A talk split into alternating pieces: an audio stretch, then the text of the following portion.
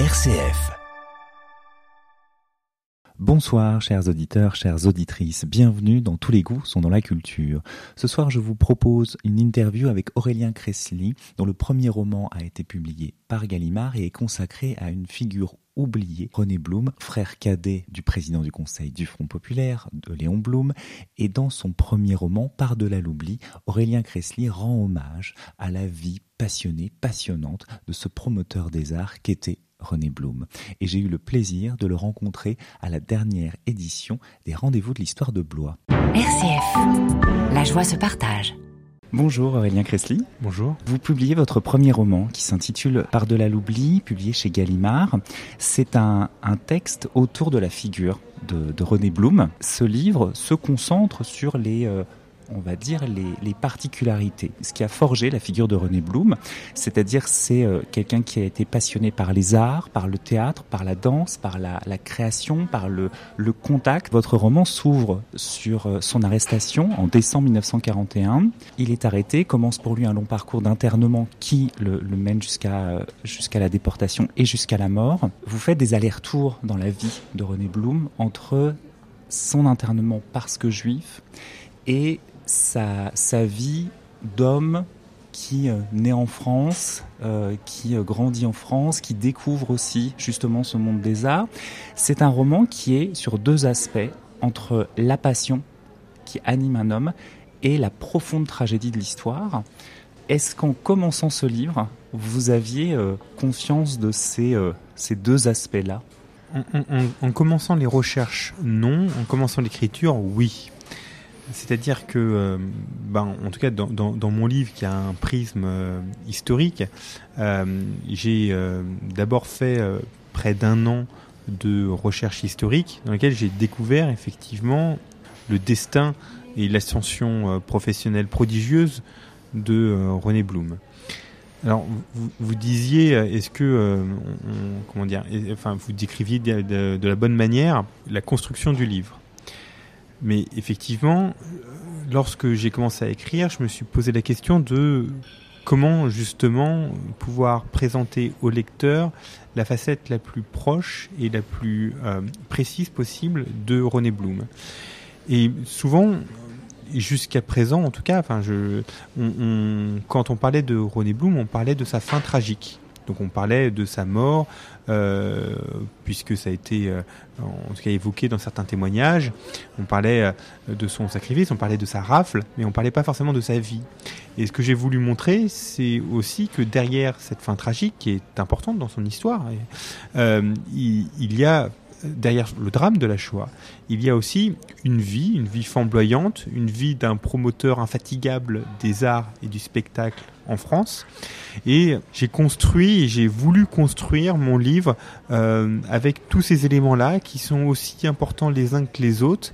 Et euh, j'ai trouvé cette manière de faire, c'est-à-dire de construire autour d'un double film narratif, hein, entre d'une fin, euh, d'un côté son ascension prodigieuse et de l'autre sa descente aux enfers et euh, j'ai pensé que c'était le bon moyen de, euh, de décrire cet homme sans obérer sa fin et euh, son calvaire dans les camps, mais sans en faire non plus une synthèse de sa vie. Oui, c'est-à-dire que ce qui est intéressant, c'est que c'est un roman, c'est pas une, c'est pas une biographie. C'est-à-dire que vous êtes justement entre deux eaux. C'est pas une biographie, c'est pas un livre euh, historique. Euh, c'est, on va dire, une, sorte d'évocation de voyage dans ce qui traverse la vie. Donc effectivement, la grande lumière, son rapport euh, aux arts et aux artistes, avec une certaine part aussi d'humanité et d'ouverture quand même aux, aux, aux autres, et effectivement cette part de ténèbres qui comme vous le disiez, peuvent peut très facilement le, le, le, réduire en fait, parce que même s'abat sur lui une haine qui peut-être n'a pas pu s'exprimer vis-à-vis de son, son frère, parce qu'il fallait garder Léon Blum en, en, en, vie, en faire un peu une sorte de, de prisonnier hein, tout au long de marque, oui, euh, et donc on a l'impression effectivement que tout s'est déployé sur sur donc sur sur René Blum. Euh, ce qui est euh, ce qui est étonnant, c'est qu'il y a aussi justement quand on passe d'une période à une autre cette idée d'enfermement et de voir comment lui, René Blum, essaye de, de, résister un peu à cet enfermement, ce que vous vous projetez un peu sur lui, et ce moment d'ouverture. Euh, parce que quand il, quand il a sa découverte du théâtre, quand il est en relation par exemple avec, Proust, avec Pagnol, avec Diaghilev, il y a, cette envie à chaque fois de, découvrir ça. Vous disiez que vous avez fait des recherches, justement un an de recherche. Est-ce que ça a été facile justement de trouver des traces de René Blum? Je me suis appuyé sur des travaux d'historiens.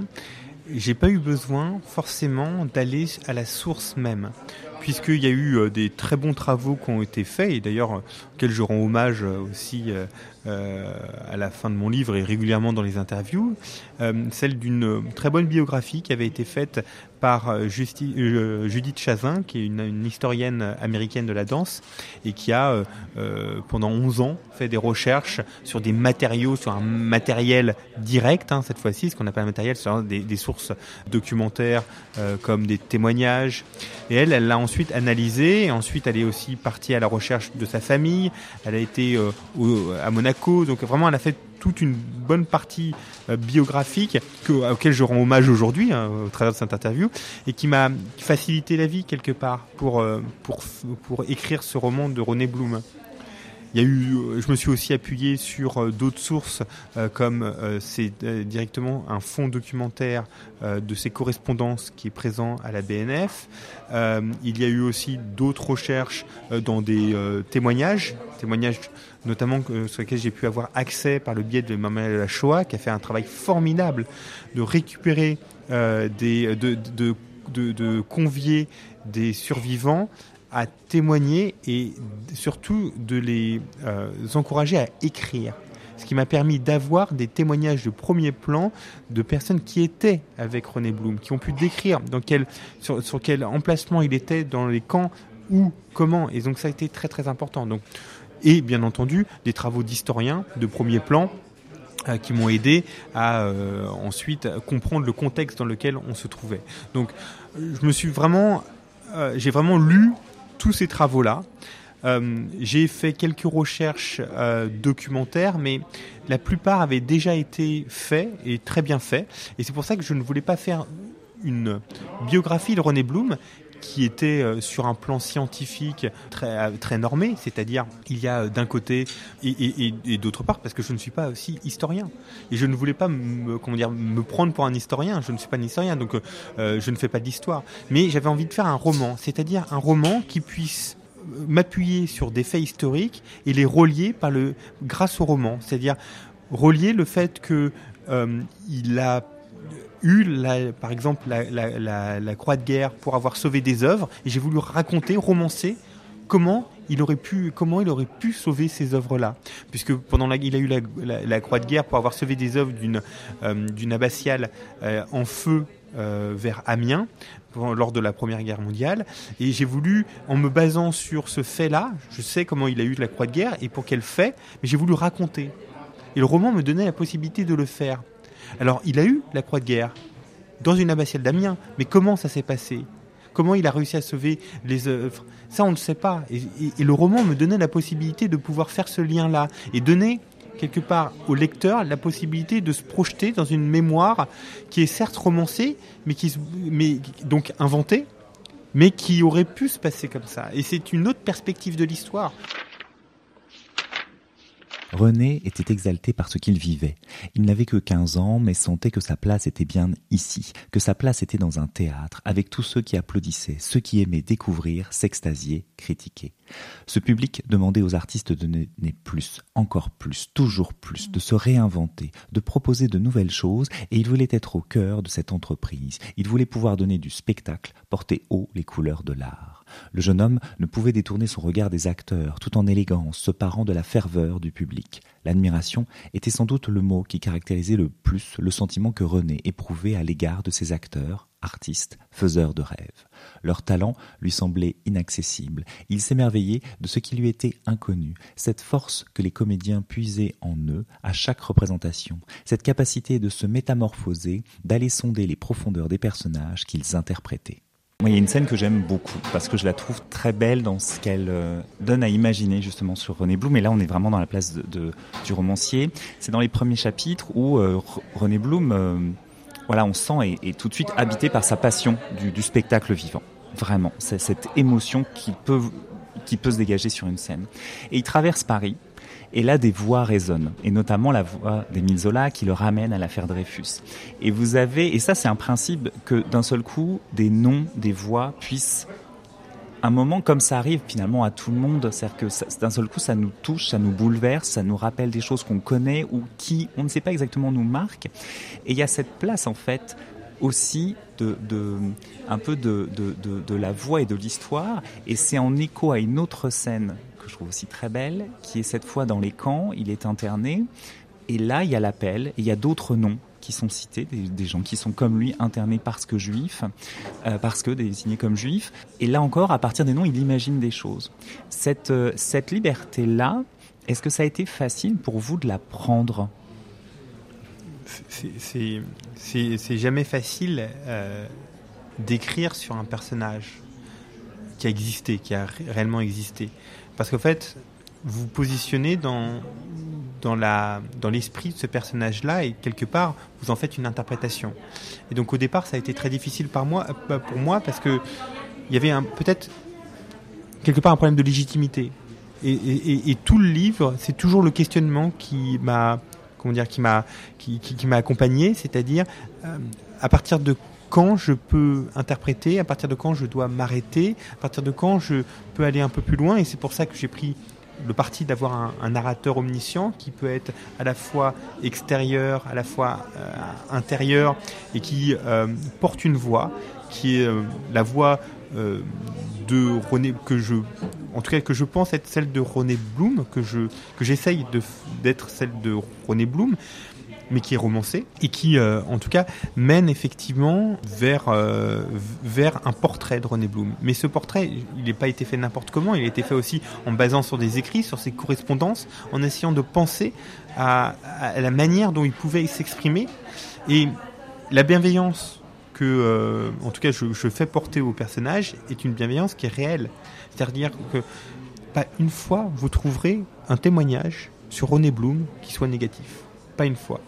Pas une fois, vous trouverez quelqu'un qui dit de René Blum qu'il a voulu se soustraire par, son nom, par son assise dans le camp, qu'il a voulu se soustraire.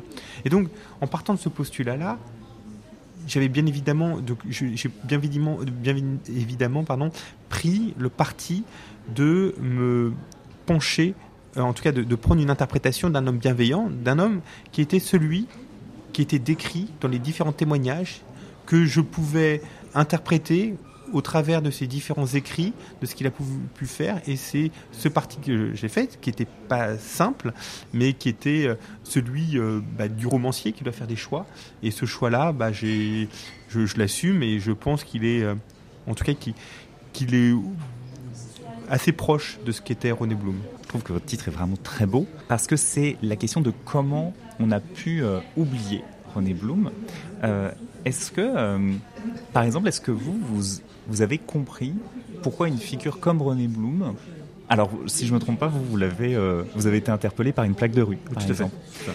Et donc, comment, d'un seul coup, lui, mais comme sûrement d'autres figures, sont finalement oubliés Je me suis pas vraiment mis dans une position de comprendre ou pas. Je me suis vraiment mis dans une position que c'était injuste. C'était injuste. En fait, c'est parti, en fait, de, cette plaque de rue, mais c'est parti aussi d'un, comment dire, d'une construction intellectuelle qui est la mienne, euh, qui s'est faite autour euh, des expositions, euh, des peintres avant-gardistes, qu'on appelait avant-gardistes à l'époque, maintenant qu'ils ne le sont plus vraiment, mais des impressionnistes, puis des nabis qui étaient Bonnard, de, de, peintres que j'admirais énormément, d'écrivains que j'admirais énormément, d'un théâtre je, m'évadais.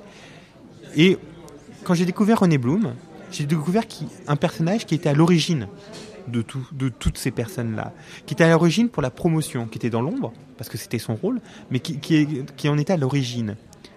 Et je me suis dit que c'était injuste que cet homme, qui m'avait tant apporté quelque part par son travail, par sa promotion infatigable des arts, soit mort inconnu. Alors, au départ, c'était cette injustice qui venait de et oui, quelque part, est-ce que je comprends ou pas? Non, je, comprends vraiment, mais je l'explique par un tel drame, de des millions et des millions de morts, de millions et de millions de mémoires disparu, enfoui dans dans ce grand drame. Et en fait, quelque part, je me suis dit, ben, en fait, il a été quelque part balayé par cette, par ce grand drame, par ces millions de morts dont on doit se souvenir. C'est pas un mort par-ci, un mort par-là. Ça a été des millions et des millions. Enfin, en France, des, des milliers. Et donc, je, l'ai mis sur, euh, j'ai mis cette injustice sur sur ce grand drame. Et je me suis dit que quelque part, quand je l'ai quand je l'ai écrit, je me dis, mais si au moins moi, je travaille sur lui, je lui donne cette petite mémoire avec mes, mes petits bras, et bah, j'écris quelque chose. Et même s'il y a, parce qu'en fait, quand on écrit son premier roman, quand, j'ai écrit Par-delà l'oubli, je ne suis pas dit qu'il allait être publié ce livre-là. Je me suis dit que parce qu'au fait, quand on écrit son premier roman, en tout cas, on se dit pas qu'on va être publié. On se dit que d'abord, on, tente de finir le livre. C'est déjà une bonne chose de faite. Et ensuite, on, verra. Voilà. Et donc, quand j'ai écrit ce livre-là, c'était d'abord pour donner une nouvelle impulsion à sa mémoire à René Blum. Une impulsion, euh, peu importe euh, s'il était publié ou pas, si c'était sur Internet ou pas, c'était pour travailler sur lui pour en savoir un peu plus et donner même à deux personnes qui pourraient le lire, même si c'était auto-édité, c'est pas grave, c'est deux personnes ou trois personnes qui pouvaient le lire, mais c'est toujours trois personnes de plus que moi. Et c'était ça dans, dans, mon esprit, c'était essayer de combattre cet oubli pour lequel il a été frappé. Ce qui est aussi intéressant dans cette question de l'oubli, c'est que soit il y a euh, le principe même déjà de la Shoah, hein, dont le but était vraiment de faire disparaître donc une partie de la population et donc d'enlever de, toutes les traces de ces personnes. Mais ce qui est assez étonnant, c'est que René Blum, par sa nature même par son métier en fait et semble-t-il par son caractère aussi, c'est quelqu'un qui se cache un peu derrière les autres c'est un peu la difficulté. Ça a été quelque part la difficulté quand euh, j'ai écrit sur René Bloom, qui était un personnage de l'ombre, qui reste un personnage de l'ombre, mais non pas parce que euh, l'a mis à l'ombre, c'est que lui-même euh, a voulu le porter, parce que pour lui, l'esthétique était le plus important, la beauté était la plus importante, et la beauté, c'était les artistes. Et lui, il était vraiment dans un rôle de promotion des artistes et pas, et, pas justement de mise en lumière de, de son travail, de ce qu'il a fait, parce qu'il avait un problème d'ego. Non, c'était vraiment la, promotion de l'art et des artistes. Et lui, il se voyait son rôle, il le il, même il l'a écrit, il l'a il l'a théorisé. Son rôle était dans l'ombre. C'était un impresario, un organisateur. Et, et ce que j'ai aimé en lui, c'était c'était sa sa capacité à être et son humilité devant euh, ces artistes, devant les siens, ces artistes. Pourtant, c'était les siens, c'était ces artistes. Mais jamais il se mettait en avant. Jamais le, nom euh, au-dessus euh, des, des, des, grandes affiches, la compagnie de René Blum, c'était, c'était pas ce qu'il voulait. C'était la compagnie des ballets russes. Et c'était et ce que j'ai aimé dans ce personnage-là, c'était son humilité, sa capacité à pouvoir laisser la place aux autres, à faire la promotion infatigable des arts. Et et, je pense que c'est une certaine beauté et on, rend peu hommage aux gens qui, euh, aux gens qui restent dans l'ombre, aux gens qui euh, font la promotion, aux, humbles. Et quelque part avec ce livre, c'était euh, ce personnage, j'ai voulu le décrire et j'ai voulu lui donner cette lumière qu'il n'a jamais eue, qu'il n'a jamais voulu prendre. Moi, je lui donne, mais en lui donnant, en essayant d'être pudique avec lui-même, pudique avec les émotions qu'il pourrait ressentir. C'est pour ça que dans, l'écriture, je ne vais pas, je vais pas beaucoup plus loin parce que plus loin, ce serait trahir. Trahir ce qu'il avait jamais voulu être, c'est-à-dire être, enfin, être dans la lumière. Donc j'ai voulu lui donner sa place, la place qu'il méritait, mais en étant en respectant sa mémoire et en respectant finalement ce qui ce qui, ce qui voulait être, c'est-à-dire un personnage de l'ombre. Très bien. Merci beaucoup, Aurélien Cressly. Merci beaucoup pour votre invitation. Je vous rappelle donc, chers auditeurs, chères auditrices, que le premier roman d'Aurélien Cressly s'appelle Par-delà l'oubli, qu'il est publié chez Gallimard et que vous pourrez également rencontrer écouter Aurélien Cressly demain soir 5 décembre au Cercil, musée mémorial des enfants du Veldiv. La rencontre aura lieu à 18h, elle est en entrée libre. Bonne soirée, bonne semaine et à lundi si ça vous dit.